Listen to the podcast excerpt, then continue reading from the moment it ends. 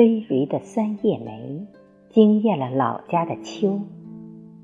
一树开在园中，一簇站在窗前。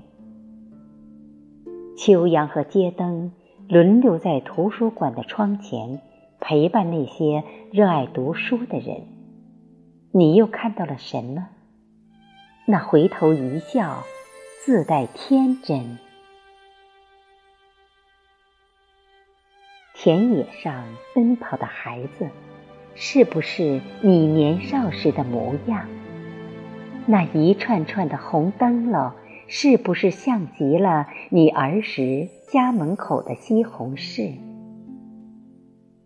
有些地方，譬如老家故土，走进去就回到了记忆里的曾经。